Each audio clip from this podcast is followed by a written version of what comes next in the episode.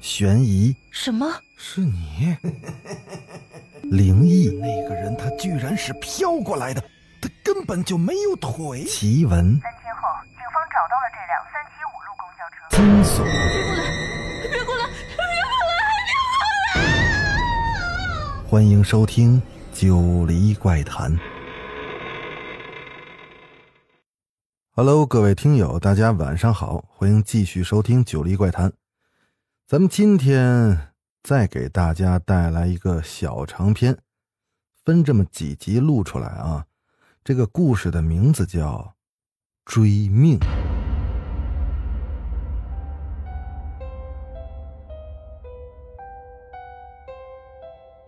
在这一连串的怪事发生之前，石浩从来没有感觉到自己和别人有什么不同。别人身上发生的事情，也有可能发生在他身上；同样，他身上发生的事情，别人也有可能遇上。但是，在那个晚上以后，石浩并不这么想了。石浩是一名派出所的普通干警。普通到在他不穿警服的时候，没人会认为他是个警察。他在这个派出所一干就是四年，这四年来办的最多的案子，除了打架就是小偷，偶尔扫扫黄。要说有什么值得高兴的事儿，就是亲手抓过一个毒品贩子，那其实只是个意外。查证件时查出一脸神色慌张，职业的敏感让他嗅到了异常。职业的反应则让他不管如何先关上警车带回去再说，没想到竟然搜出了三十克的冰毒。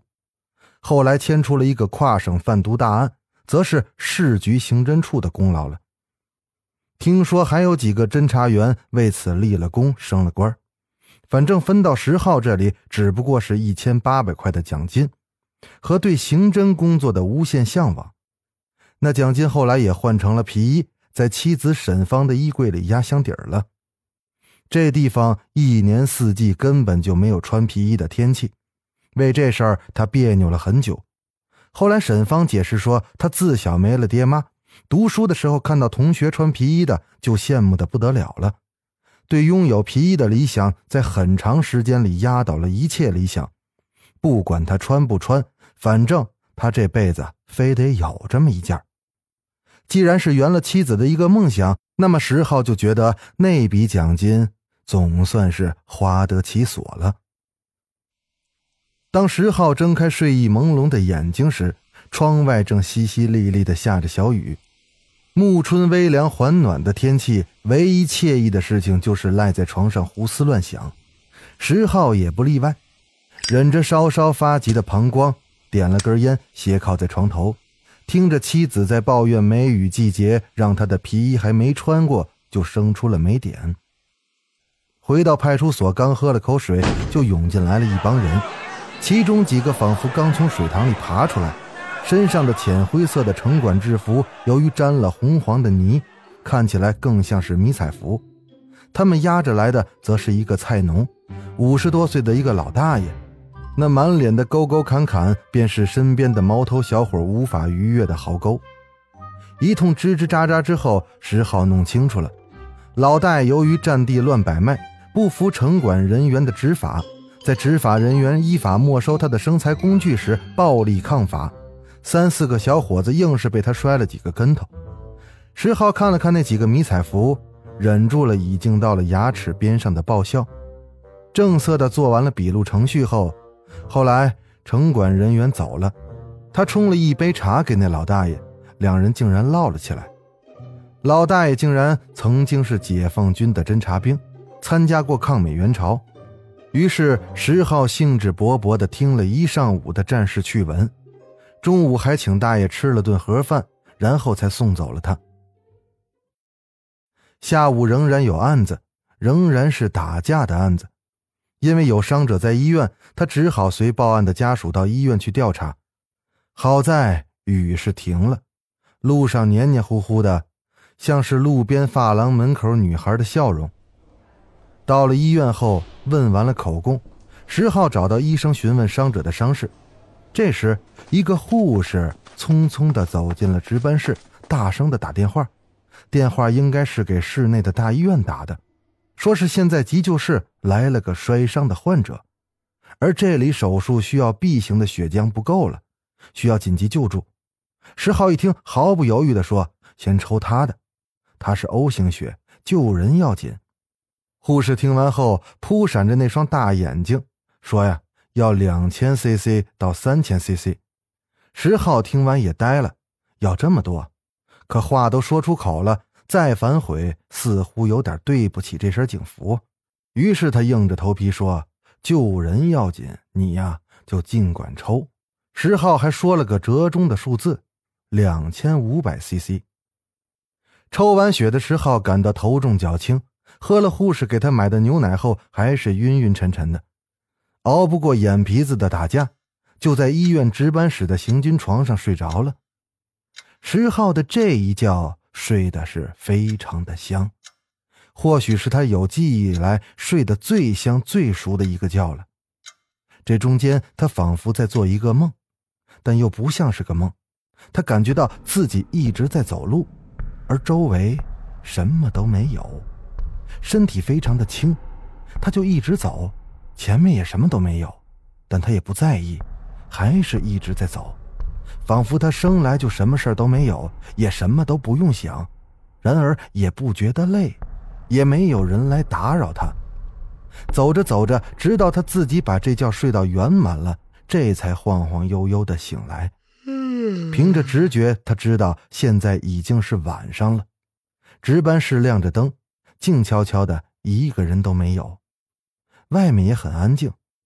石浩揉了揉眼睛，看了看周围，他并不想着急起床，似乎享受这种难得的安静气氛。刚醒来的人思想还有点混沌，于是他双手嵌在了后脑，两眼这么定定的望着天花板，什么都不想。就这么浑浑沌沌的神游太虚。这时，隐隐约约外面似乎有了一点动静，石浩马上屏住了呼吸，全身的神经一起都聚向了耳朵。他努力的捕捉声音的来源。没错这是一阵极其轻微的敲门声，那声音很有节奏，也很绵而无力。仿佛是用一个很柔的物体在撞击着门板，这肯定不是手指的敲击。石浩很肯定的想：“谁啊？”石浩问了一句，没人回答，那敲门声也消失了，空气里还回荡着他声音的余波，这让寂静的环境显得更加的深刻。突然，石浩头顶上的窗帘“呼”的一声飘了起来，一阵莫名其妙的风从窗口是呼啸而入，旋即又无影无踪了。窗帘缓缓的恢复了原样，石浩感到周身发凉，不知是刚才的那阵风的缘故，还是来自身体内部的凉气。石浩再也躺不住了，他站了起来，伸展了一下四肢，这时。他明显能感觉到体内的血液又开始在他血管里奔腾起来，把刚才的凉意驱得一干二净。穿上鞋以后，走到了门前，正要拉开的时候，他犹豫了一下。这时的石浩感觉，那门外似乎就站着一个人。刚才的敲门声过后，他一直都没有听到有脚步声离去。不管如何，他要离开，就必须要经过这扇门。于是石浩深吸了一口气，他压住了狂跳的心脏，伸手猛地拉开了那扇门。